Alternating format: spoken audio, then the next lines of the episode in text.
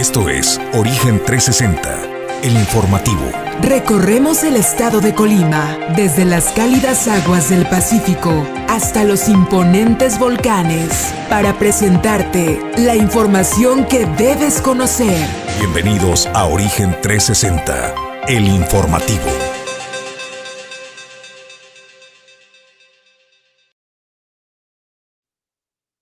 ¿Qué tal? Muy buenos días al auditorio de Origen 360 que nos sintonizan a través de Origen Informativo. Los saluda con gusto Julio César González. Lo invito a que se quede con nosotros en este recorrido informativo por la entidad, donde ya le tenemos lista la información, los datos, la estadística y todos los acontecimientos importantes que han acontecido en nuestra entidad en las últimas horas. A nombre de Jesús Llanos Bonilla, Ulises Quiñones, productor general.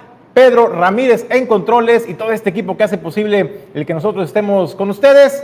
Les damos la más cordial de las bienvenidas. Nosotros vamos a agradecer a quienes hacen posible el que nosotros lleguemos hasta ustedes.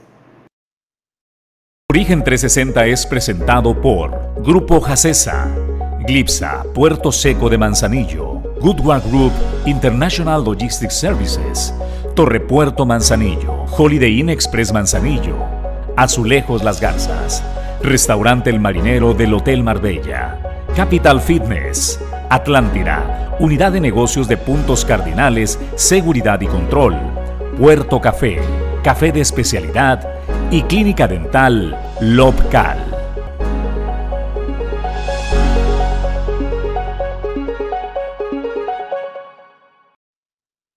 Y bueno, en el tema editorial de este día le vamos a presentar la denuncia. Denuncia cómo vamos, Colima, al gobierno de Indira Vizcaíno por eh, no transparentar el uso de los recursos públicos. Si algo tenemos claro los colimenses es que la actual eh, administración eh, de Morena, de Indira Vizcaíno Silva, una de sus principales banderas es el combate a la corrupción, pero también la rendición de cuentas a los colimenses, donde se comprometieron a informar en qué y cómo se está utilizando los recursos públicos, el gasto público, el presupuesto, el presupuesto de más de 18 mil millones de pesos eh, que está ejerciendo el gobierno estatal de Indira Vizcaíno Silva. Pero ¿qué es lo que está pasando con la transparencia en el gobierno estatal? Bueno, pues de acuerdo a esta organización, ¿Cómo vamos Colima?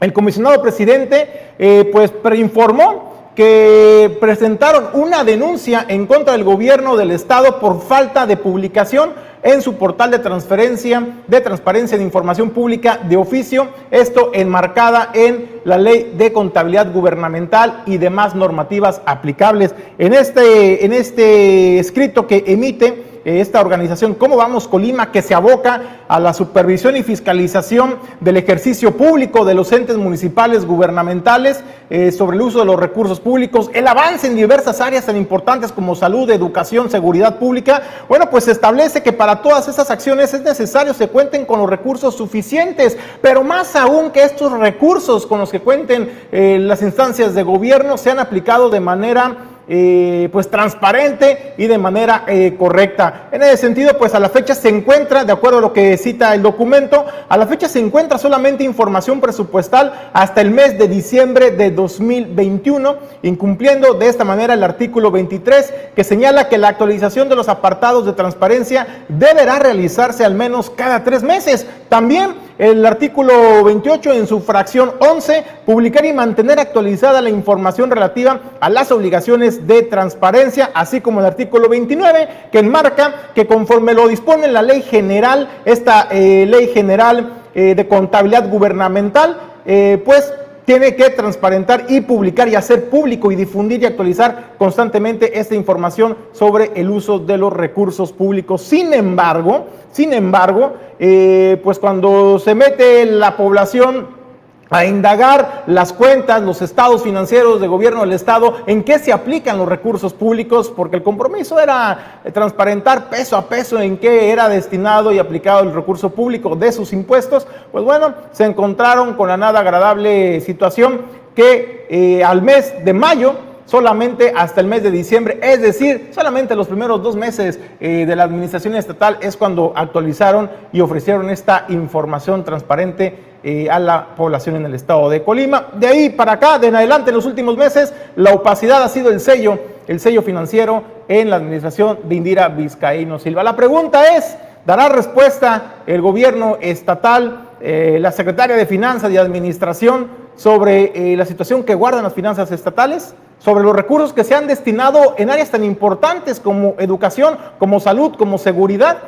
Eso es lo que le reclama no solamente esta organización como Vamos Colima, sino también lo que le reclama la población en el estado de Colima al gobierno de Indira Vizcaíno. Insisto, no se les está pidiendo absolutamente nada de lo que ellos no se hayan comprometido a ofrecer o a aportar al pueblo de Colima. Una de sus banderas, insisto, ha sido ese precisamente, el de la transparencia, el del combate a la corrupción y hoy en día este frente administrativo, este frente financiero, también lo está perdiendo el gobierno de Indira Vizcaíno Silva. Desde luego, nosotros le invitamos a que nos deje sus comentarios. La mejor opinión, desde luego, siempre la tiene usted, amable eh, sintonizante, y nos gustaría conocer al respecto sus opiniones y comentarios. Bueno, pues nosotros hasta aquí dejamos el tema editorial porque hoy es eh, miércoles, tenemos un invitado de lujo, porque siempre que nos visitan los estudios de origen informativo, hay mucha información que compartirle en materia de desarrollo económico. También tiene un impacto importante en el desarrollo económico, pero sobre todo es una de las actividades preponderantes,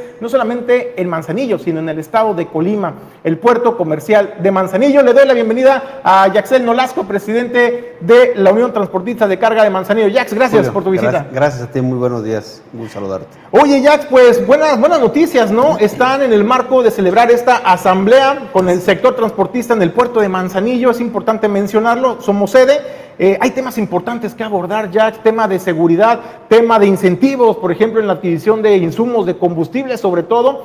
Eh, platícanos, vamos a empezar primero por la seguridad en el transporte, Jax, un tema que les ha impactado de lleno al sector transportista, pero ustedes solamente son el primer eslabón afectado, porque de atrás de ustedes vienen eh, los importadores, los exportadores, los dueños de las cargas, los que importan esas mercancías, y al final de cuentas la afectación no solamente es al sector transportista, es a toda la cadena logística. Así es, es como tú lo dices, es a toda la afectación, toda la cadena logística, la afectación que se tiene, pero también al mercado nacional puesto que como tú bien sabes, estos productos que son robados, que son sustraídos de manera ilícita en carretera o bien aquí en algunos patios, pues son vendidos a un precio muy, muy, muy, muy bajo y eso claro que afecta a todos los demás vendedores que, que ya tienen un precio establecido y que obviamente que este, su economía les se ven bastante, bastante afectados.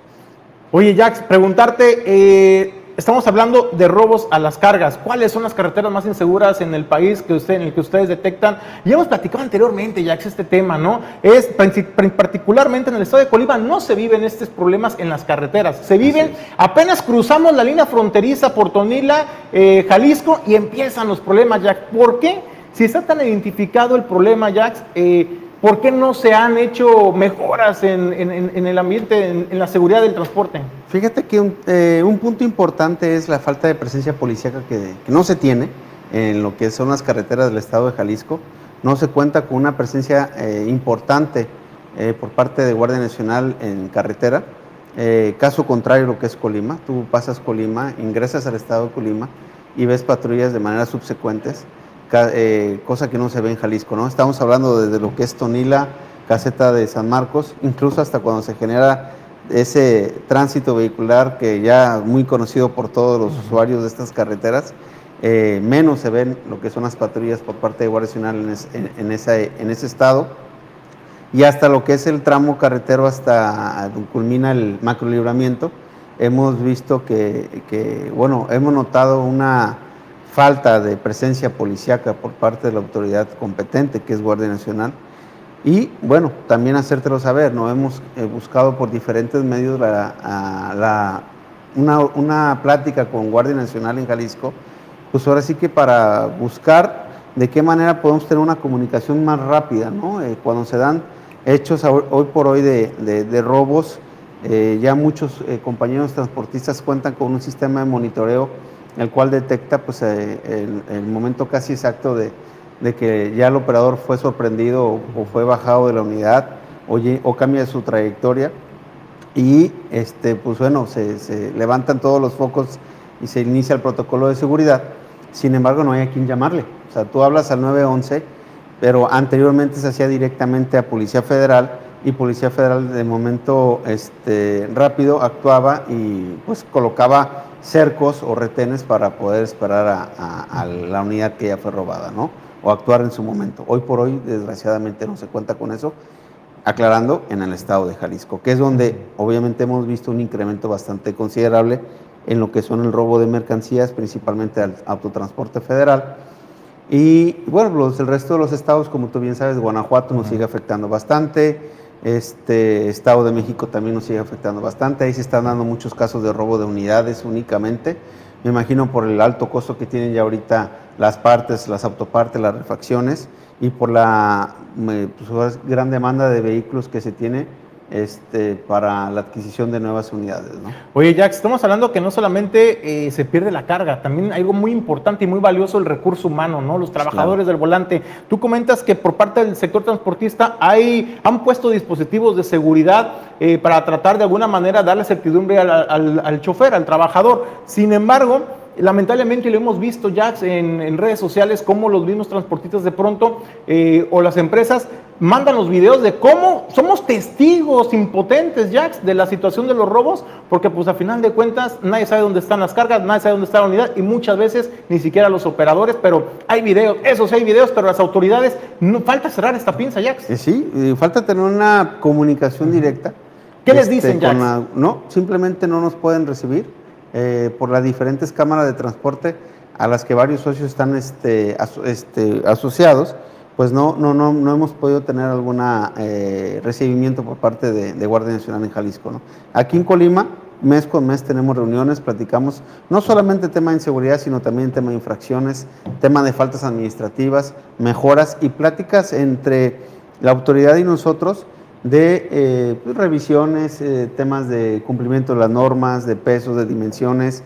Entonces, eh, sí existe ¿no? esa relación bilateral, por decirlo de una forma, y es lo que estamos buscando pues, con el Estado de Jalisco. ¿Cuántos han incrementado los robos, Jacks, este, en las autopistas en México? Fíjate que lamentablemente sí, yo creo que ha incrementado entre un 25 y un 30% lo que son los robos. Vuelvo a repetir, Jalisco está subiendo bastante. Eh, Guanajuato, ni que se diga, ahí ya llevamos, estamos hablando de temas más fuertes, que es el, robarte un carro para quemarlo y vandalizarlo. Y eso, como tú bien sabes, algunos seguros o la mayoría de los compañías de seguridad no lo pagan. Este, Hidalgo también se está presentando mucha situación de robos, Estado de México también está presentando muchos robos. Entonces, pues no nos queda más que seguir trabajando en conjunto como Cámara de Transportistas para, para seguir cuidándonos y pedirle a nuestros operadores que no se paren en cualquier lado, ¿no? Porque muchas veces Parte del motivo por el cual es asaltado el operador es porque se para en un lugar que se encuentra desalojado, que se encuentra solo, o bien que no es un lugar donde, donde se encuentra la presencia mínimo de la policía municipal de ese, de, ese municipio este, o del estado, y eso es lo que conlleva pues ahora sí que eh, a, que se suscite el robo, ¿no? Oye, Jax, algo muy importante, y lo comentábamos al principio, ustedes son parte del eslabón eh, de la cadena productiva en el puerto de Manzanillo, en el ámbito comercial. Toda la carga, la mayoría de la carga que llega, que llega, sale y entra por el puerto de Manzanillo, la mueven los transportistas, se mueven por las carreteras. Eh, marzo fue un buen año para ustedes, fue un, buen, fue un buen mes para ustedes, ya se incrementa día con día, vemos cómo el movimiento de carga contenerizada sigue creciendo, sigue creciendo, y esto también implica retos importantes para el sector transportista, Jax, más demanda de más demanda de trabajadores y sobre todo pues la profesionalización también del servicio. Claro que sí, estamos trabajando en eso, tenemos capacitaciones como Unión Transportista de carga, constantes capacitaciones para operadores, para área operativa, para el área de tráfico y para área administrativa, en lo que conlleva a lo que es este, un negocio del transporte. ¿no? Eh, como tú bien dices, eh, ha sido un buen año, marzo fue un excelente mes para nosotros eh, y lo que más buscamos es el seguir mejorando este, nuestro desempeño y nuestro trabajo como, como, como transportista si bien somos el primer eslabón y a la vez somos el último eslabón, no dejamos de ser este, tan importantes como los demás prestadores de servicios. Sin embargo, eh, la carga que cargamos, yo creo que es este, la, necesidad más importante es entregar en tiempo y forma la mercancía y obviamente este, de una manera más eh, segura. ¿Cuánto se ha incrementado la demanda de los servicios, Jax? hay cobertura, porque se hablaba hace un tiempo de esta, digamos, eh, falta de transportistas, de operadores, pero falta también de unidades. Claro, hay mucho compañero transportista que no cuenta con operadores. Eh, hemos buscado operadores, este, sí es complicado, sí es muy complicado, ya nadie quiere ser operador por tema de seguridad, por tema de fatiga, por tema de lo que hemos vivido aquí en el puerto adentro del mismo, la saturación que ha presentado y el desgaste físico que conlleva a, este problema que se ha tenido dentro del puerto este, interior. Entonces, pues lo único que nos queda es contar con los que tenemos, capacitándolos, seguir trabajando en conjunto con las demás este, cámaras de transporte para ahora sí que eh, garantizar que el trabajo de un operador pues es viable, digo, se gana muy bien como operador, gana muy bien, la verdad, este, pero sí también hay que reconocer la fatiga enorme que te llevan. Oye, hablas de algo muy importante porque creo que hay que, hay que hacer justicia, ¿no? Primero, lo que padecen los transportistas. Segundo, eh, los retos a los que se enfrenta el sector. Pero también está la otra parte, la otra cancha, ¿no? De las autoridades. ¿Cómo va operando el puerto de Manzanillo con este cambio de sistema eh, de gestión integral en las operaciones con el puerto inteligente seguro? ¿Cómo vamos con este, con ese sistema, Jax? Mira, este pues es prácticamente la misma plataforma que se tenía anteriormente, que era el PCP. Era la coordinación en cuanto al tema de los ingresos, el que un operador esté debidamente bien dado de alta en la plataforma, así como una línea transportista que cuente con todo lo necesario para, pues ahora sí que para poder explotar el servicio de transporte de carga, sus pólizas de seguro, sus camiones debidamente registrados y todo, ¿no? Hasta ahí yo creo que vamos bien. Eh, en su momento se habló que el API, hoy así PONA, iba a coordinar por medio del puerto inteligente seguro las citas y los ingresos al, transporte. Ese es un pleito que hemos tenido, o mejor dicho, eh, una discusión que hemos tenido con, las autoridades, porque nos están obligando a pegarnos a dos horarios. Uno, el que te emite la terminal portuaria, llámese cualquiera de las que sean Tapeistres o Zona Norte, o, y también el, horario que, te emite el, puerto inteligente seguro. Entonces eso ha conflictuado mucho lo que es el ingreso al puerto. Sí, debes prácticamente cumplir con los dos horarios, aun y cuando se tiene saturación en el puerto, en la, fila para poder ingresar, y no existe esa logística o esa flexibilidad por la primera autoridad que es el, el, ACIPONA para que puedan revisar que efectivamente me faltan dos minutos para ingresar, pero si me regresas me tendré que ir hasta, hasta la calle de Algodones y pues obviamente no van a ser dos minutos. Entonces cuando vuelve yo a llegar aquí al ingreso, pues ya perdí la cita y eso conlleva a, no poder ingresar al puerto, a tener que reprogramar una cita, a tener que eh, generar gastos innecesarios para el importador, para el transportista y pues obviamente eso nos, nos afecta bastante y yo creo que no nos da una buena imagen como puerto. ¿A qué voy a lo siguiente? Es que en verdad yo creo que el puerto inteligente seguro lo que debe de hacer es coordinar las citas o bien que lo siga haciendo las terminales, que a mi muy punto de vista es lo correcto, porque el, quien sabe la capacidad de desfogue de, contenedores es cada terminal, de acuerdo a su capacidad operativa que presenta diaria. ¿sí? El API, pues sí, el administrador o la CIPONA el administrador del puerto, sin embargo, quién sabe cuántos contenedores recibió ni cuántos contenedores ya están listos, porque obviamente recibes una guía de embarque revalidada, porque ya está notificado del pedimento pagado, entonces es la terminal portuaria. Y ellos son los que deben de emitir la cita en base a su capacidad. Y no tener que volvernos a pegar con dos horarios que honestamente es lo que ha provocado esta deficiencia en el poder ingresar al puerto en tiempo y forma. Oye, Jax, pero otro, otro tema que también es parte del eslabón eh, para el desalojo eficiente de las cargas es aduana, la parte de aduana de Manzanillo. Se hablaba hace un tiempo, ya tiene varios meses o años hablándose de la necesidad de más personal para poder implementar la aduana 24/7 y abrir todos los módulos, que eso es, eh, se planteó como la panacea, ¿no? De la gran solución a muchos de los problemas que enfrenta precisamente el, sector portuario. ¿Qué ha pasado con esto, ya ¿Cómo sigo operando? Lamentablemente seguimos operando con los mismos horarios. 7 de la mañana a 7 de la noche o hasta las 9 de la noche en los días. Este, sí hemos hecho peticiones, eh, por diferentes medios se ha solicitado a la Secretaría de Hacienda, a la Administración General de Aduanas, al mismo presidente de la República, el hecho de que nos apoye con más personal y también así como la extensión de horario que se debe de tener ya, ¿no? Hoy por hoy estamos despachando 4.100 camiones, que fue la última estadística que emitió la CIPONA, diarios y no podemos seguir haciéndolo bajo un mismo esquema o bajo un horario que se está trabajando desde hace ya cinco o seis años. Entonces necesitamos ampliar la aduana de Manzanillo, pues yo creo que la aduana más importante, eh, hablando de puertos comerciales, y no es posible que sigamos trabajando con un esquema muy raquítico en cuanto a los horarios y en cuanto a la falta de personal de la aduana tan importante que se tiene. Pues hay retos de todas las canchas, ya retos de los transportistas, retos de la Administración Federal en materias de aduana para eficientar la atención al, comercio internacional. Efectivamente, hay bastantes retos y bueno, necesitamos seguir este, tocando puertas y alguien nos tiene que escuchar y, y alguien nos tiene que apoyar, ¿no? porque sí es importante si el, si el comercio fluye en un país, yo creo que el país crece, ¿no?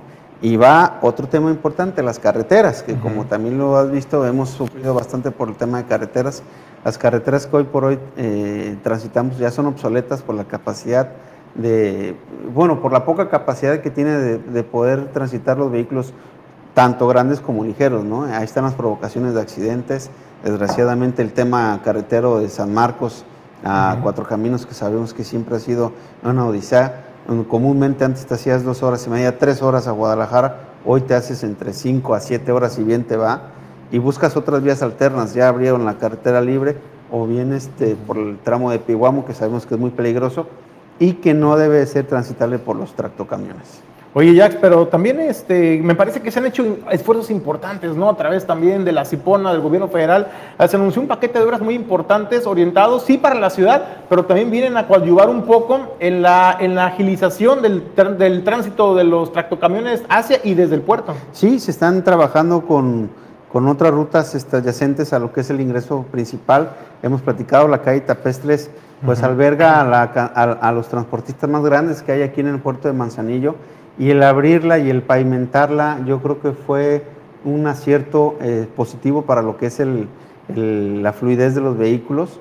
Hoy por hoy lo que tenemos que hacer es vigilar que no sea utilizada como pensión o como, como estacionamiento público esa calle, porque es donde nos afecta bastante. Tenemos línea de comunicación con tránsito y movilidad, afortunadamente, donde nos, hemos apoyado de manera mutua a que, a que nos, nos este, ayuden a que esa calle, vuelvo a repetirlo, no trabaje como un estacionamiento público. Y bueno, vienen más obras, ¿no? El ingreso a la zona norte, que yo creo que también va a desfogar bastante la, fluidez que afecta tanto lo que es la, famosa última milla o lo que es el tramo carretero Jalipa-Puerto, y que eso pues, pues ahora sí que tendremos que ver eh, bastante, con bastante optimismo en lo que va a ser el ingreso eficiente de las unidades al puerto.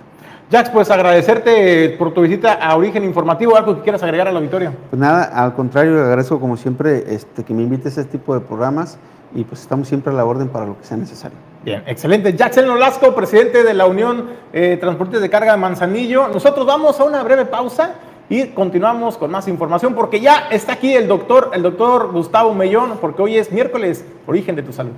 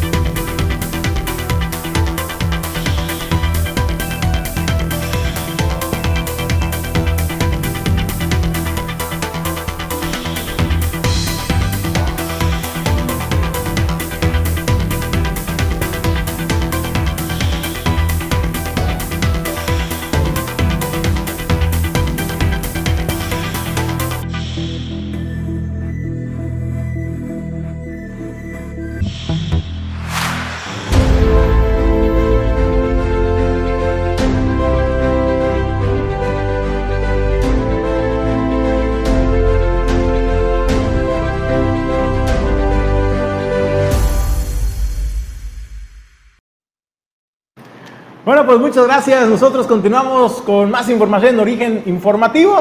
Le doy la bienvenida al doctor Gustavo Mellón. Doctor, ¿cómo está? Muy buenos días. Hola Julio, buenos días, buenos días a todos. Oiga, doctor, pues de qué nos va a platicar eh, este, este miércoles. Hoy vamos a hablar acerca de las fracturas distales de radio, fracturas de muñeca. Miren, en, el, en la muñeca tenemos dos huesos, uno que es el radio, que es el mayor, y otro que es el cúbito. El radio se articula por delante con el escafoides y el semilunar, dos huesos del... Miren, es tan importante esta fractura que una de cada 500 personas van a sufrir esta fractura. Esta fractura normalmente es debido a una caída. El mecanismo normal es la, mujer mayor de 60 años, posmenopáusica, que se cae, que mete la mano en la caída y que se fractura. O los jóvenes realizando un deporte, caen y se, se fracturan. Hay una deformidad que queda la mano, le decimos en tenedor. Esta fractura les decía que es tan importante que el 20% de todas las fracturas se debe a una fractura eh, de, distal del radio. Antes le decíamos fractura de coles. Bien, esta fractura, eh, el 10% de todas las fracturas de muñeca del radio van a ser quirúrgicas y el 90% las vamos a tratar conservadoramente con un aparato eh, de yeso. Eh, aquí es muy importante la valoración del médico especialista en el primer contacto cuando llegas al hospital, porque eso tiene que ser atendido por un especialista en un hospital, que te debe eh, valorar si tu fractura es estable o es eh, inestable. Si la fractura es inestable de acuerdo a unos criterios que utilizamos, bueno, es quirúrgico, hay que poner una plaquita con unos tornillos. Si no es inestable, si es una fractura estable, simplemente un aparato eh, de yeso que va a durar de 4 a 6 semanas. Eh, mucho cuidado con esto porque el 10% de todas las fracturas distales de radio van a causar una eh, discapacidad permanente. Ojo, esto es muy importante. Por eso tiene que ser atendido a tiempo y por un médico especialista. Una caída metiendo la mano por delante, eh, con una deformidad de la mano, hinchazón, dolor, dificultad para mover muñeca y dedos, es igual a una radiografía y seguramente eh, vamos a tener esta fractura. Bien, ya tienes la fractura, ¿qué tienes que hacer? Primero hay que movilizar tempranamente, porque se complica con la, hinchazón que llega a ser tan importante, nos llega a producir eh, una rigidez de la mano, una rigidez de la muñeca y a veces hasta una rigidez del codo. Y esto no hay otra más que acudir a un programa de rehabilitación. No se va a solucionar por sí solo. Por eso debemos movilizar de forma temprana dedos, muñeca, codo y hombro para evitar que se peguen pues las articulaciones. Entonces, si tenemos una fractura, hay que movilizar, aunque el médico no les indique, hay que movilizar tempranamente las articulaciones cercanas para evitar pues eh, las complicaciones. A veces llegan a ser más importantes las complicaciones que la misma fractura. Por eso es importante que a tiempo eh, se movilice. Eh, debes observar la hinchazón hay que subir la mano, hay que utilizar un cabestrillo, hay que ponerla por arriba del corazón cuando estás acostado o sobre una almohada. La movilización, no me voy a cansar de insistir en la movilización temprana. Pasa el tiempo, te quitan el yeso, debes acudir a un especialista en rehabilitación para que te ayude a recuperar los movimientos de los dedos, de la muñeca y de la mano. Y digo, a veces hasta, hasta del codo. Si no lo haces, esto puede llegar a producirte una discapacidad permanente. Así que ante una caída, metiendo la mano con una eh, eh, deformidad, dolor, discapacidad para movimientos de muñeca y mano, acude al especialista, él va a diagnosticarte y seguramente tiene que valorar si es quirúrgico o no. Y si es quirúrgico, bueno, pues hay que meterte quirófano y ponerte placas y tornillos, eh, esperar de cuatro a seis semanas eh, retirar el yeso y acudir a rehabilitación para que eso vuelva a volver a tener una función normal. Oiga, doctor, 10% de las fracturas, eh, para ya traducirlo al auditorio, de muñeca, 10% eh, termina en una discapacidad permanente. Muchas de estas, comenta, es no, solo, no, no precisamente se deriva de la fractura en sí, sino del tratamiento a lo mejor mal llevado de rehabilitación, porque es un mito, ¿no? Que cuando alguien se fractura, eh, lo primero que, te dicen es no, no, no, lo muevas y te inmovilizan, te ponen yeso en toda, la, en toda la extremidad, en toda la mano, y ahí lo tienes sin mover. Nos está diciendo que no, que hay que tratar de mover para evitar el, digamos, el engarrotamiento ¿no? de, los, de los ligamentos. Eh, cuando tenemos una fractura, el médico te va a aplicar algo que se llama criterios de Fontaine. Es decir, si es inestable la fractura o si es estable. Si la fractura es inestable, entonces te van a operar. Si es estable, nada más te van a aplicar un yeso. Cuando sufres la caída, en el momento que sufres la caída, lo que se tiene que hacer es no mover, inmovilizar, acudir al médico y el, el médico decidirá si te va a operar o si te va a poner una férula de yeso. Cuando ya tienes el yeso, no hay que inmovilizar totalmente hombro, codo eh, y dedos. No, hay que movilizar durante el periodo de que tenés el yeso, dedos, codo y hombro. Porque si no lo haces, entonces es más frecuente, más probable que se te vayan a pegar las articulaciones. Muy bien. Doctor, pues muchas gracias por su visita a Origen Informativo. ¿Dónde la podemos encontrar? Eh, nos encontramos en Manzanillo, Colima, en la avenida Elías Zamora Verduzco, número 62. Eh, nuestro teléfono es el 314-33-545-75 y nuestro horario es de 8 de la mañana a 2 de la tarde y de 4 de la tarde a 8 de la noche, de lunes a sábado. Gracias, doctor eh, Gustavo Mellón, por su visita a Origen, a Origen, el origen de tu salud a través de Origen Informativo. Nosotros vamos a una breve pausa y regresamos con más información.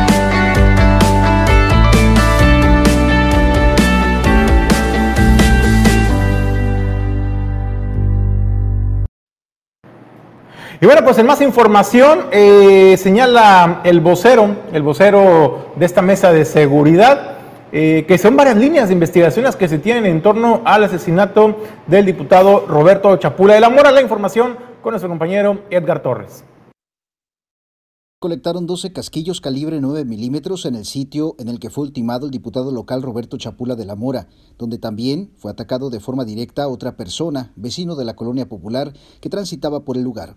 Este último recibió un disparo que le generó la muerte cerebral, lesión que produjo el deceso al ser atendido en un hospital. Así lo reportó el vocero de la Mesa de Coordinación Estatal para la Construcción de la Paz y la Seguridad en Colima, Gustavo Joya Cervera. Esto tiene una explicación que creo que la va a entender usted. Déjeme explicarle. Esta persona solamente sufrió un disparo y el, licenciado Roberto Chapula recibió varios disparos. Entonces, la muerte del licenciado Chapula fue casi inmediata. Esta persona, al recibir un solo disparo, tuvo oportunidad de ser trasladada a recibir atención médica y desgraciadamente, por el tipo de lesión, tuvo una muerte cerebral que después desencadenó su muerte. No, fue primero la persona. ¿Cuántos disparos recibió el diputado? Son, la verdad no tengo el dato correcto, pero se localizaron en el lugar 12 cascos percutidos, todos ellos calibre 9 milímetros. Explicó que serían dos los responsables del homicidio de acuerdo a lo registrado por videograbaciones en lo que fue una agresión directa. Existe también la versión por parte de vecinos de que habrían huido en una motocicleta. Sin embargo, no hay aún datos concluyentes. Refirió también que Chapula de la Mora sí portaba un arma, pero no estaba cargada. Nos proporcionó eh, eh, el, el que pudiera tener acceso a esto se daría cuenta de que eh, este, la agresión de la que fue objeto el liceo Roberto Chapula fue directa.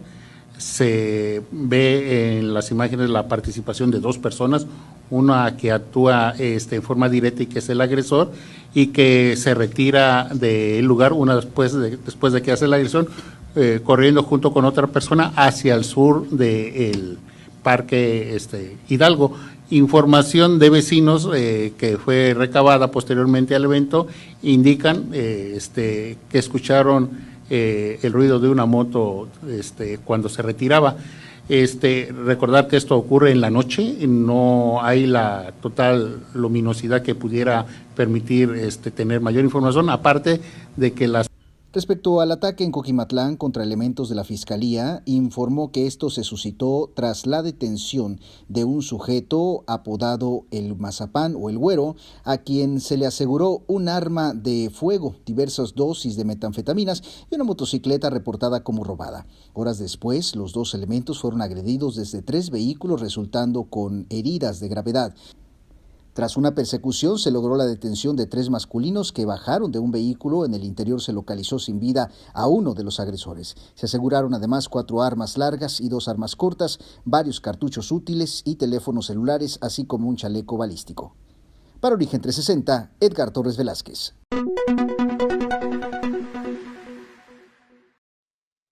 Bueno, cuestionado sobre los resultados en materia de seguridad, el secretario de Seguridad Pública del Gobierno del Estado, Manuel Gerandi Ruiz, pues señaló que están a la vista de todos y que se han tenido disminuciones importantes en los delitos del fuero común, como los asaltos y robos a viviendas. Además, eh, sobre el tema de si presentará su renuncia, pues señaló que él no va a presentar la renuncia y que a menos que se lo pida la gobernadora Indira Vizcaíno. Eh, el si voy a renunciar o no, este, eso no lo decido yo, yo no voy a renunciar, ¿verdad? A menos que me lo pida la, señora gobernadora. Y con respecto a los resultados, este, te invitaría yo a que veas los datos oficiales del Secretario Ejecutivo Nacional. En, la parte que corresponde a la, seguridad pública, que es la parte patrimonial, la prevención y percepción, desde el mes de noviembre a la fecha, salvo en algún mes, subió la incidencia en robo a negocio, en, todos los demás indicadores que marca el mismo secretario ejecutivo nacional van a la baja. ¿no?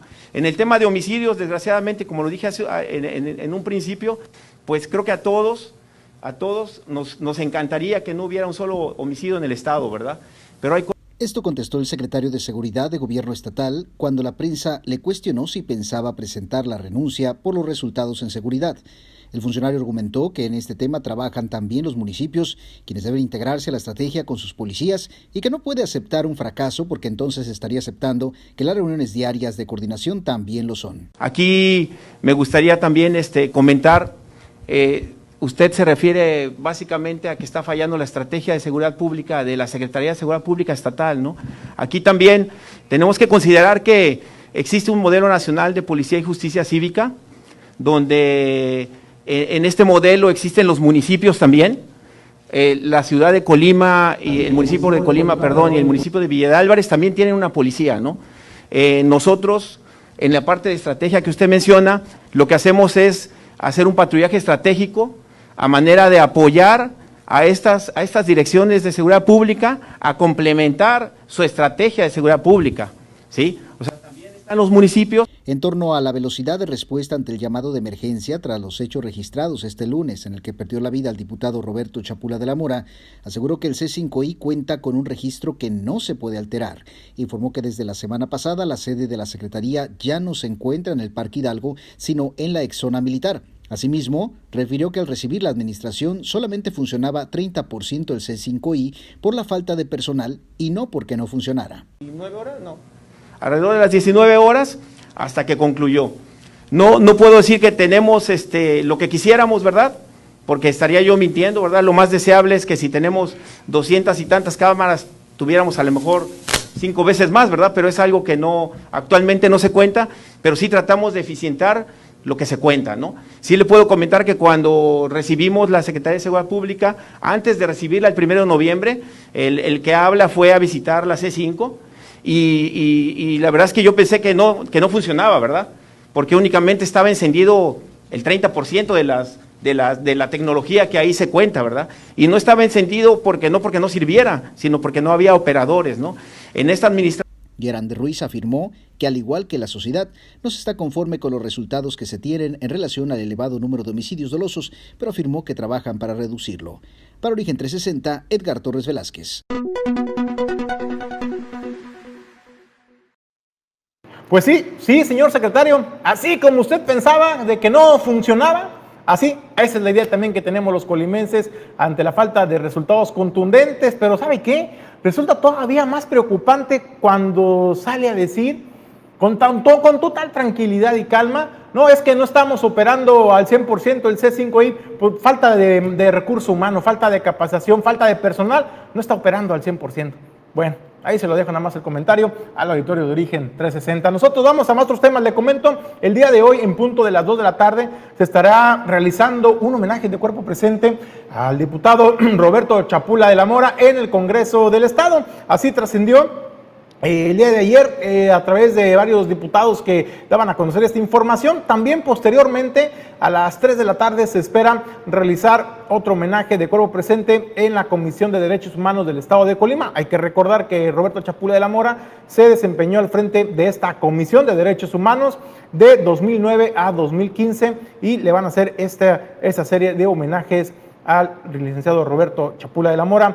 Descanse en paz. Nosotros eh, vamos a más temas. ¿Quién? El tema que va por añadidura es preguntar quién va a ocupar la, curul de Roberto Chapula de la Mora en el Congreso del Estado. Bueno, pues de acuerdo, eh, hay que recordar que Roberto Chapula de la Mora fue, eh, es diputado plurinominal y fue, en las, llegó en la segunda posición por un tema de equidad de género. Usted recordará que entró al cuarto para las dos al Congreso del Estado por el tema de equidad de género que correspondía a hombre. Por eso es que Roberto Chapula de la Mora llegó al Congreso del Estado. El, la tercera en la lista, pues era mujer, por lo que siguiendo con el tema de la equidad de género, pues le toca a hombre y en este caso va a recaer en la responsabilidad de David Grajales, quien fuera también dirigente del Partido Verde Ecologista de México en el municipio de Tecomán. Así, así es como se estará integrando la bancada en el Congreso del Estado. Más información, le comento que el presbítero Pedro López Canchola, vicario de la parroquia de Santo Santiago Apóstol, invita a los adolescentes y jóvenes a participar en la bienvenida de los signos de la Jornada Nacional de la Juventud que estarán visitando el decanato de Nuestra Señora de Guadalupe, esto en el puerto de Manzanillo. La cita será hoy miércoles a partir de las 6 de la tarde en el Jardín de Santiago. A todos los adolescentes y jóvenes de nuestro decanato de Nuestra Señora Guadalupe, de aquí de Manzanillo, los invitamos a participar el día miércoles 4 de mayo a las 5 y media en el Jardín de Santiago en la recepción de los signos de la segunda Jornada Nacional de la Juventud que se celebra en nuestro país. Es la primera vez que llega a nuestra diócesis, es un motivo de alegría y motivo de orgullo. Entonces los invitamos a participar. Nos vienen de la diócesis de Autlán, van a estar aquí en nuestro decanato, en las parroquias de nuestro decanato, y después van a pasar a los otros decanatos, recorrer todas sus parroquias hasta que termine toda nuestra diócesis y los vamos a entregar a la diócesis vecina de Ciudad Guzmán. Están todos cordialmente invitados, cinco y media en el Jardín de Santiago para esta recepción. A las seis se hace el protocolo de recepción de los signos. Después de eso nos venimos en peregrinación para llegar al templo o la parroquia de aquí de Santiago Y aquí vamos a tener un concierto con música eh, cristiana católica para todos ustedes. Eh, hora santa, vamos a tener temas y después de los temas vamos a tener una cena, cena baile, cena convivencia, cena este, con música y todo, música cristiana también, ¿eh? cristiana católica. Entonces les esperamos, están todos ustedes cordialmente invitados. Bueno, usted se preguntará, bueno, ¿cuáles son de, estos signos de los que habla? Que cabe mencionar, fueron entregados por el Papa en su última visita a México. Y bueno, eh, estamos hablando, por ejemplo, de esta cruz que tiene una altura de 3.43 metros por 1.57 metros de ancho. La cruz significa, es el signo más elocuente de nuestra redención es el árbol de la vida donde Jesucristo, nuestro amigo y Señor, nos manifestó su incondicional amor a morir por nosotros. Además, también señala, es un signo que nos hermana a todos los que somos seguidores de Jesucristo, todo joven y adolescente de este país que se enorgullezca de portar este signo, es nuestro hermano y hermana. Dice, y ahora, de una manera muy especial, nos acompañará en esta ruta 2000 al 2033, que se les celebrará 2000 años de la redención dos milenios del caminar de una iglesia que empuña la cruz con la fuerza del Espíritu Santo, como Jesús caminó al Calvario de la resurrección. Eso es lo que es uno de los signos que se estarán eh, entregando el día de hoy. También está, desde luego, la imagen de la Virgen de Guadalupe, que es el signo de la ternura de una madre que está presente y cercana a sus hijos. Dice, no ha hecho cosa igual con ninguna otra nación. La Virgen de Guadalupe es signo de nuestra mexicanidad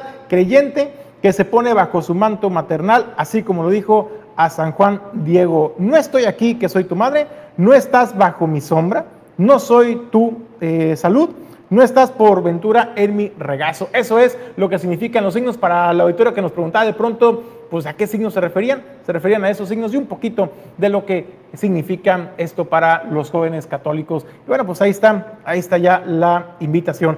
Periodistas, en otros temas, periodistas piden, ya hacen un llamado enérgico eh, para que se creen políticas de seguridad, esto en el marco del Día Estatal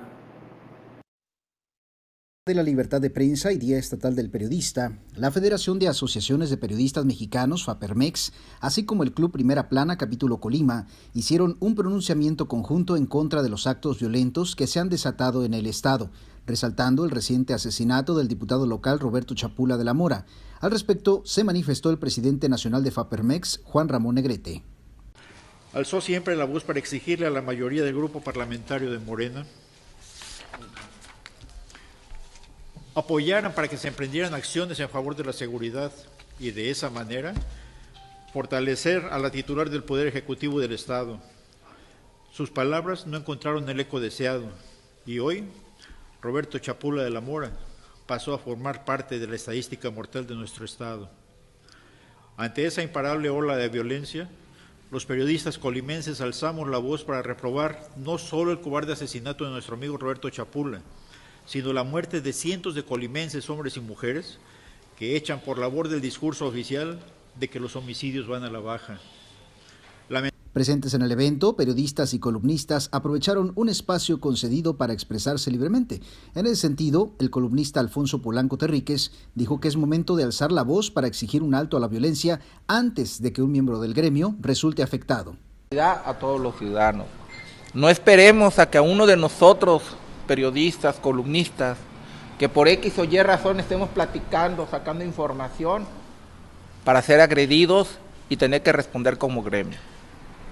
Creo que es momento de solidarizarnos y decir ya un basta, poner un alto y no tengamos que llorar a un compañero o compañera que esté hoy por necesidad cubriendo una fuente. Es cuanto. Por su parte, Amador Contreras manifestó que cuando existe un vacío de poder se da pauta para que alguien lo asuma, por lo que pidió al Ejecutivo tomar medidas en la política de seguridad. Y, este, y creo que es momento de cerrar filas para exigir justicia y exigir seguridad en Colima y exigir que la gobernadora ya se siente por primera vez en la silla de gobernadora seis meses después en Palacio de Gobierno. Hasta el momento no lo ha hecho y los resultados son lamentables porque en política no existen los vacíos de poder. Los vacíos de poder, si no se asumen, otra persona, otra instancia, en este caso criminal, los llena y es lo que está ocurriendo. Estamos camino a la anarquía y camino al caos en Colima y esto es inaceptable. es cuánto. El Día Estatal del Periodista se estableció en 2017 a partir de una propuesta impulsada por la FAPARMEX, el Colegio Nacional de Licenciados en Periodismo y el Club de Reporteros de Colima, a fin de que se destine un día dentro de las efemérides para celebrarlo. Para Origen 360, Edgar Torres Velázquez.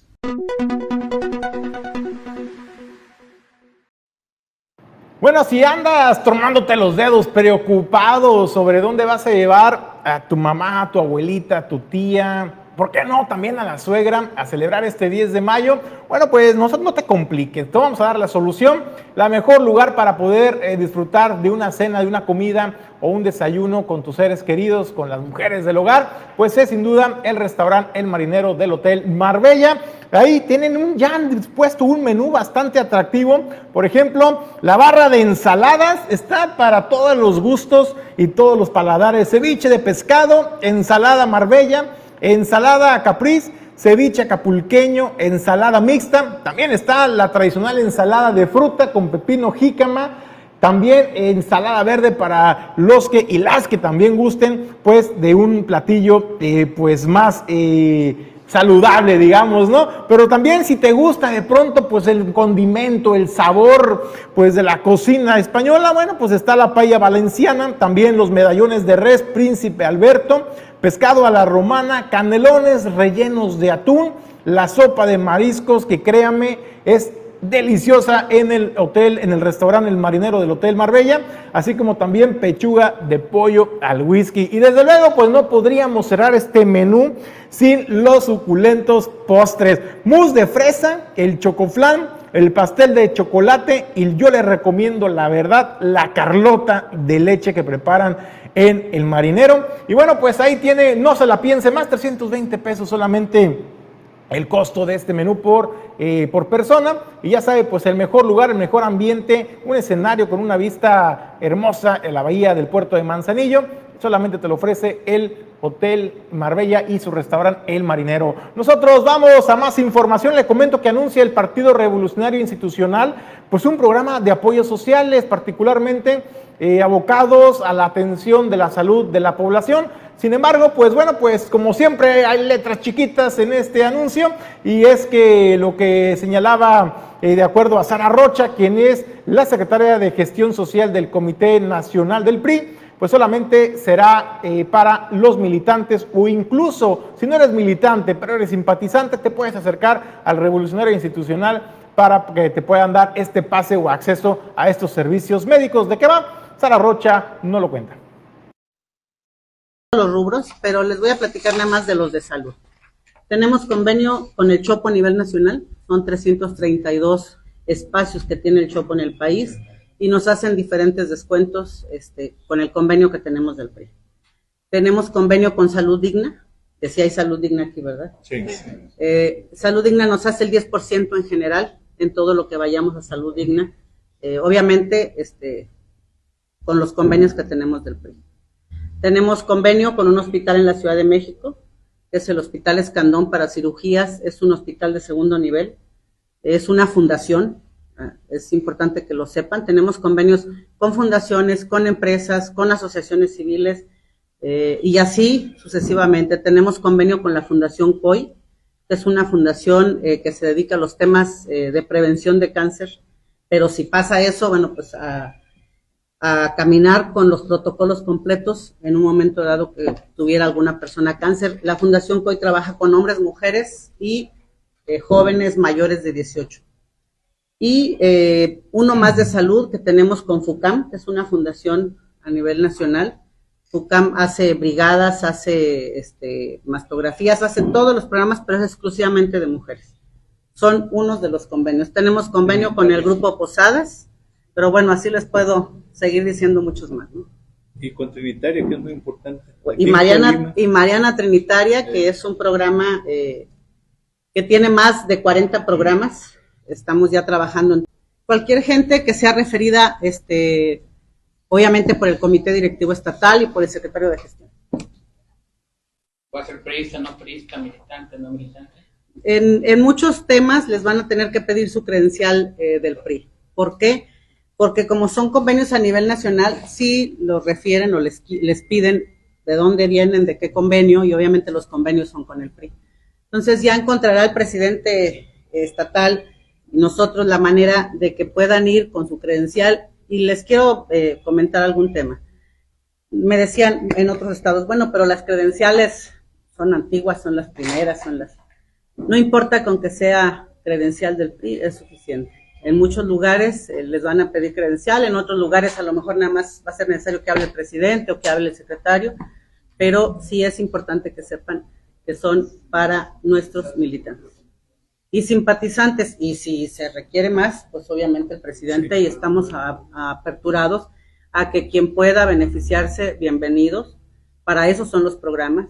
Nosotros como partido siempre hemos estado cerca de la gente y tenemos que abanderar las causas que hoy, hoy por hoy nos apremia, sobre todo el tema de salud. Ustedes mejor que nadie saben que el tema de salud en el país, el gobierno lo tiene en el suelo.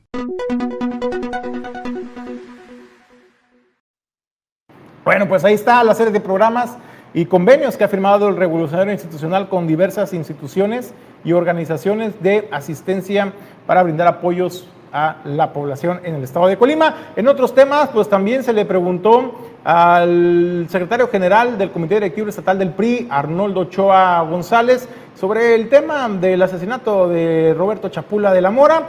Eh, Arnoldo Ochoa hizo un llamado enérgico a las autoridades y señaló, sin el afán de politizar el tema, pues sí cuestionó la estrategia de seguridad, no solamente en el estado de Colima, sino a nivel nacional, donde señaló se le ha dado todo el respaldo a las autoridades del gobierno de Andrés Manuel López Obrador para que implemente y ponga en marcha sus programas y operativos de seguridad con la creación de la Guardia Nacional, por ejemplo. Sin embargo, cuestionó los resultados obtenidos hasta este momento. Primero quiero decirles que Roberto Chapulo de la Mora no solo era un diputado local de la actual legislatura, es una persona que era muy amigo personal de todos nosotros eh, y recuerden que él hizo una carrera política muy amplia dentro de nuestro partido. Fue dos veces diputado local, fue candidato a presidente municipal de Colima y candidato a diputado federal por el PRI. Es una gente muy identificada con los principios de nuestro partido y que actualmente estaba en el bloque de diputados que compone nuestra fracción, la de Acción Nacional y la de la de El Verde. Entonces estábamos trabajando conjuntamente en el, en el Congreso del Estado. ¿Qué es lo que pedimos? Somos de los que creemos que no podemos ni debemos utilizar una acción eh, muy lamentable y que nos duele mucho como la de Roberto para politizar el tema. Lo único que decimos es que las autoridades de los tres niveles de gobierno deben entender que no está dando resultados la estrategia contra la inseguridad a nivel nacional ni en el Estado. Que nosotros queremos que se esclarezca exigimos que se esclarezca esta, este, la muerte violenta que tuvo nuestro amigo Roberto Chapula de la Mora y que nosotros creemos que un tema que debemos de acabar es esa polarización entre la sociedad y estar unidos. Sería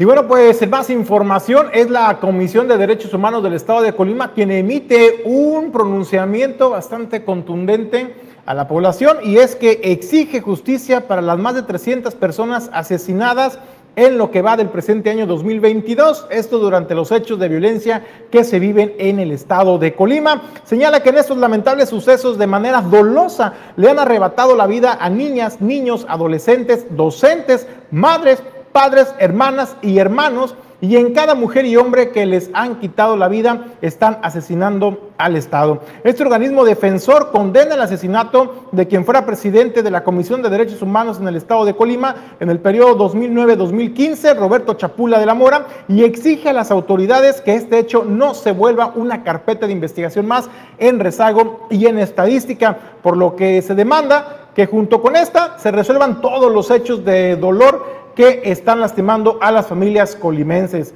Las y los colimenses tienen miedo Este temor nos afirma que la estrategia de seguridad no está funcionando.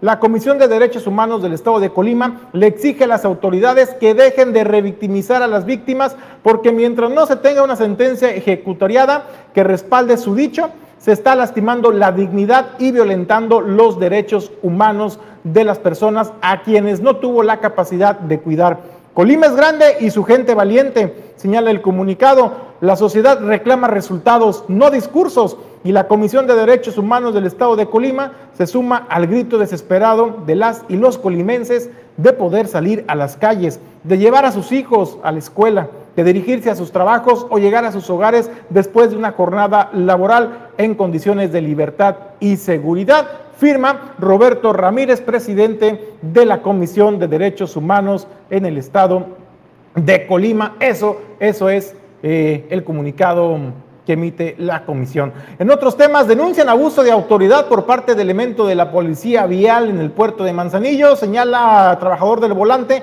que inventan sanciones para poder imponer multas. Esto, esto es un video de lo que se vivió hace unos días y que nos lo hizo llegar el denunciante.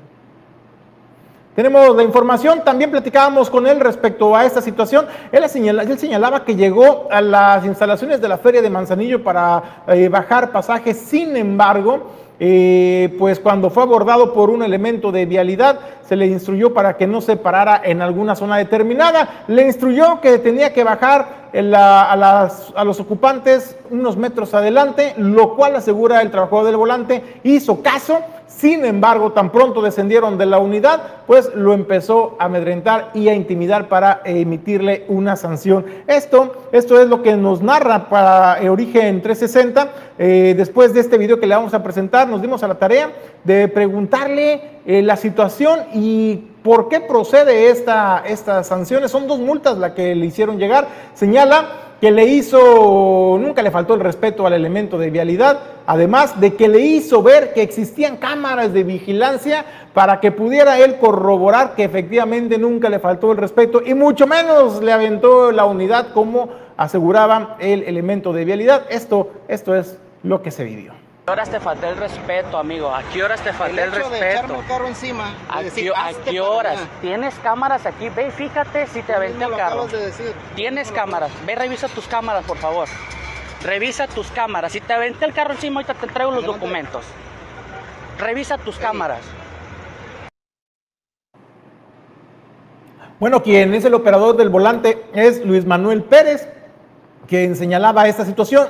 Origen informativo, pues lo buscamos para platicar eh, sobre la situación que se vivió y esto es lo que nos declaraba. Ahí en la entrada del casino, ahí me paré antes de llegar a bajar el, servicio y me llamó la atención. Ok, me recorrí. Lo único que le dije fue, le dije, quítate. Obvio que no se lo dije, por favor.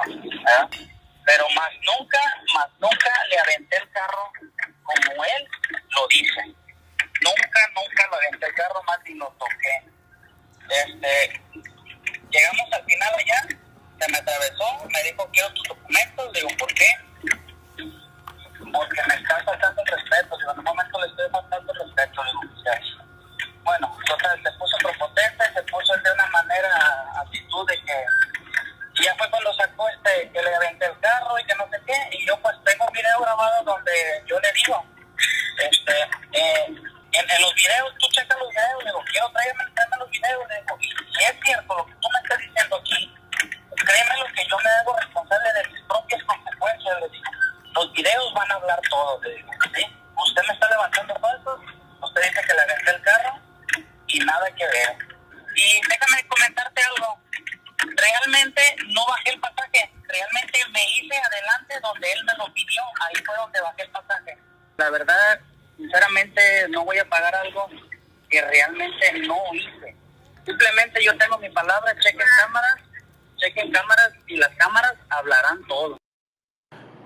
Luis Manuel Pérez asegura que él no piensa pagar estas infracciones que considera son injustas, que son ilegales.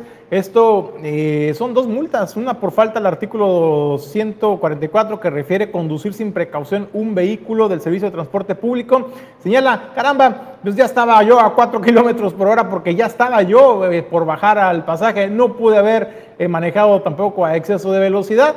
También referente al artículo 115, por no obedecer las indicaciones del policía vial, aseguró que se acató la instrucción de bajar metros más adelante al pasaje. Sin embargo, pues le valió estas infracciones que dice, ahí están las cámaras de seguridad, que las revisen las autoridades. Hizo un llamado también a las autoridades, al director eh, de Seguridad Pública y Seguridad Vial, al señor Gendel Vizcarra, pues para que aplique a sus elementos y que no, no se cometan estos abusos en contra de la población en el puerto de Manzanillo. Nosotros vamos a más información. Heriberto Valladares, finalmente a los maestros de la sección 39, buenas noticias para ustedes. Ya terminó el calvario, señores, porque ya hay fecha para la renovación de la dirigencia y se estará llevando tentativamente el próximo mes de junio, de acuerdo a la convocatoria que recientemente llegó a la notificación de las oficinas del CENTE 39. Tuvimos la visita de un integrante del Comité Ejecutivo Nacional, el maestro Juan Manuel Armendaris Mena, que precisamente vino a traer esa convocatoria aquí a la sección 39 de este séptimo pleno seccional extraordinario que tendrá su verificativo aquí en nuestro auditorio Cristian Río Rivera el día 3 de, de junio. Y eh, todo lo que conlleva estos días, hacer la, la difusión en las, en las diferentes este, escuelas para que se vea que ya se está arrancando este, eh, estos tiempos pues, de, de, cambio de este comité ejecutivo seccional. Y tiene que transcurrir un mes para poderse realizar. Eh, se hace este proceso independientemente del otro, que es la elección del comité ejecutivo eh, seccional. Ahí este, se tendría que emitir también por parte del Comité Ejecutivo Nacional una convocatoria donde también este, se den claramente todas las bases que se deben de, ajustar, todos los que quieran participar. Y también para ello, pues, eh, una vez que se da a conocer la convocatoria, pues también se dan otros tiempos para que este, se haga conocimiento pleno del reglamento que se eh, realizó para este, para este evento, porque queremos este, aclarar que es un proceso diferente, es un proceso donde todos los compañeros ya van a, poder votar, se van a, hacer por eh, asambleas delegacionales selectivas que eh, se tienen que hacer por, por delegación. Bueno, pues ya, ya hay fecha para la renovación de la dirigencia sindical de la sección 39 del el CENTE. Nosotros con esto nos despedimos, no sin antes agradecerle el habernos acompañado a nombre de Jesús Llanos Bonilla, Ulises Quiñones, productor general, y Pedro Ramírez en controles. Le deseamos que tenga un extraordinario día.